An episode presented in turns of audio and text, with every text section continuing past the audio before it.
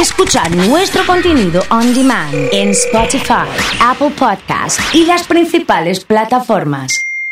Comunidad Fan. Eh, sé que yo soy usuario de Amazon, Sí. eh, Amazon Prime, y me encontré con que el Cholo Simeone tiene un reality antes de los partidos. ¿Qué es eso? No, sí, es, es este. La verdad que sin querer me parece, por lo menos en el Sí. mercado argentino, uno de los golpes, una de las sorpresas de la temporada. Porque le fue y le está yendo muy, pero muy bien. Amazon no tiene ese ranking. Ahí estamos mirando imágenes, de, ¿eh? de- de la proporción de esos 10 más vistos que tiene Netflix, por ejemplo. Sí. Pero en la repercusión que ha tenido a nivel mundial, incluso, este Sí. reality, fue para ellos muy asombroso. Porque se ve a un Cholo Simeone en distintas situaciones, pero lo que más le llama la atención a la gente, yo en lo personal, pensé que era el chimento este de cómo era su familia, o la separación, o momentos que se fueron sumando. El bañero, ¿te acordás del bañero? Sí, sí. Pero no, lo que más llama la atención son las situaciones futbolísticas de la historia Sí. del Cholo. Creo que la que más repercusión tuvo la semana pasada fue puntualmente el tema de la confesión de qué les dijo a los jugadores de River, habiendo perdido la Copa Libertadores, el- esa semifinal Sí. famosa con San Lorenzo. Esto va mostrando cosas en la vida de Simeone y lo va mezclando mucho con Atlético de Madrid. Absolutamente, con todo lo que él significa en Atlético de Madrid, Mirá, o sea, imagínate sí, el impacto que tuvo también a nivel europeo, porque el Cholo también es un ídolo en Italia, con muchísima trascendencia, no solo su figura en, en lo deportivo, sino en lo que él significó en el resurgimiento de los clubes en los que él estuvo, la arenga, el tipo con huevo, ¿no? El tradicional, ponelo todo ahí, dejarlo todo ahí, y me parece que es eso lo que se puede ver me parece que hasta por momentos, este, con un muy buen Simeone colaborando, ¿no? Claro. Este, con un timing con los cámaras, eh, ya como Ya se está cómodo, ya Sí, está cómodo. Sí, sí. Comparándolo, hablamos la semana pasada con el de la mujer de Cristiano Ronaldo, que está recontra remil guionado. Georgina. Georgina, que tuvo un muy buen posicionamiento, se cayó ya, No te muy gusta, bien. ¿eh? No te gusta que le no, vaya no bien, es me parece. No, no, no, no, No. no es, no, no, no es que me moleste, por favor.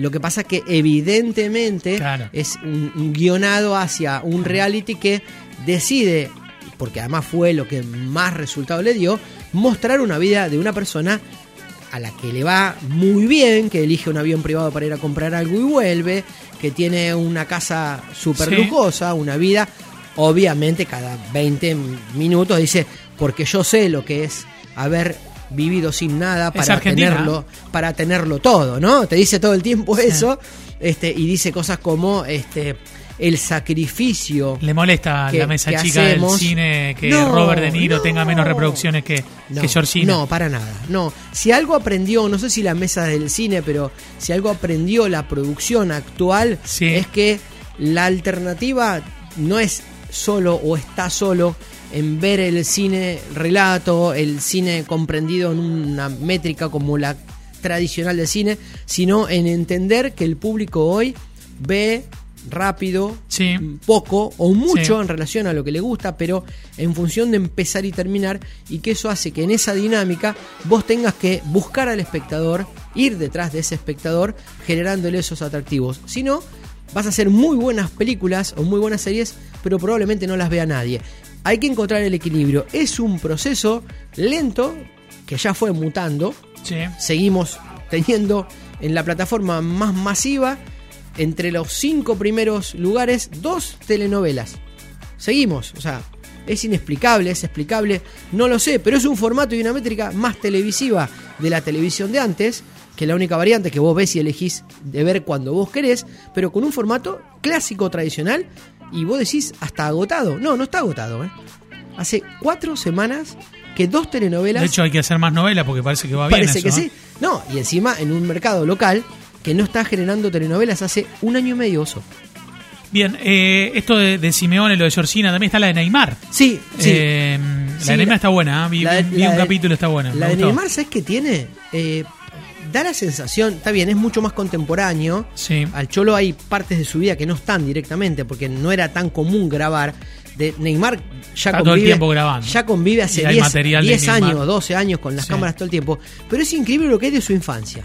Es una cantidad de material impresionante de su infancia y ayuda muchísimo a entender un proceso de un tipo que es súper histriónico, carismático. Que él lo ha dicho también, digamos, que no deja de ser un chico que tiene 28 Es- años. Es que, y toda- es que todavía hoy es un chico. Claro, claro, Es que todavía es un chico.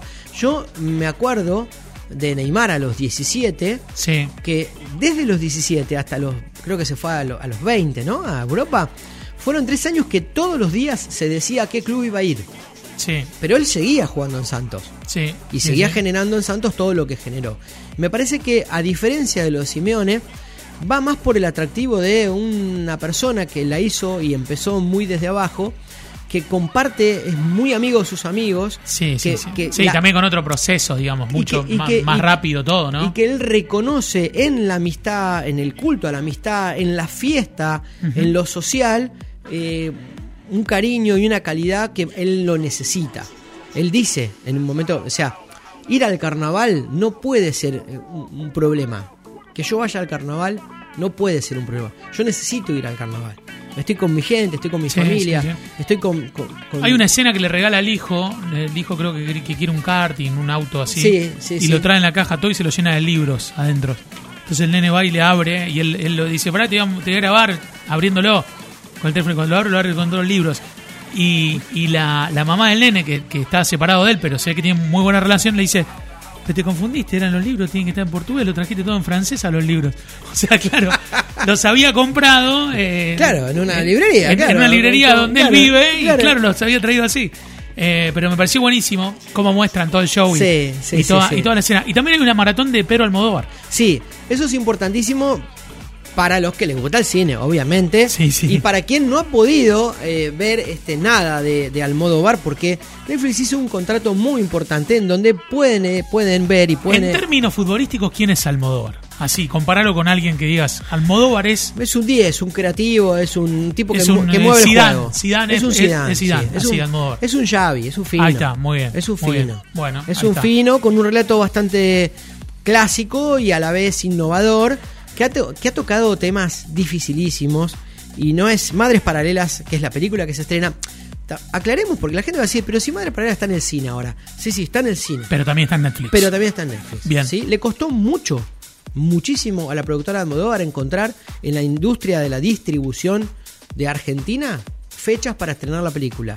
Increíblemente logró estrenarlo, pero bueno, no pudo competir con el estreno que va a tener en Netflix el 18. Y después empiezan a salir otras películas, ¿no? De él. Como Tacones Lejanos, como Carne Trémula, Entre Tinieblas, La Ley del Deseo. Desde el 80 para acá, Sí.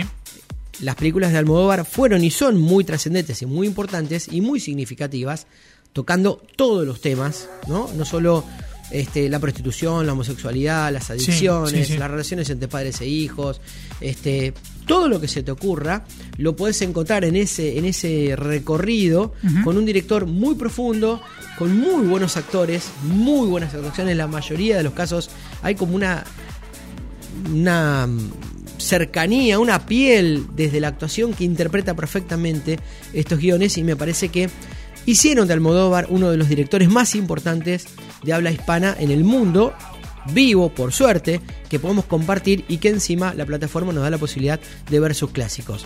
Para mí va a ser un golpe importante, no en esto del ranking o del golpe, de, de la cantidad de mediciones, pero sí como para que nosotros, los que de vez en cuando queremos ver, además de las series, una película, nos encontremos con ese catálogo. Muchas gracias, muy amable como siempre. ¿eh? Nos vemos la semana que viene. Horacio Ríos ha charlado con nosotros aquí en Comunidad Fan FM.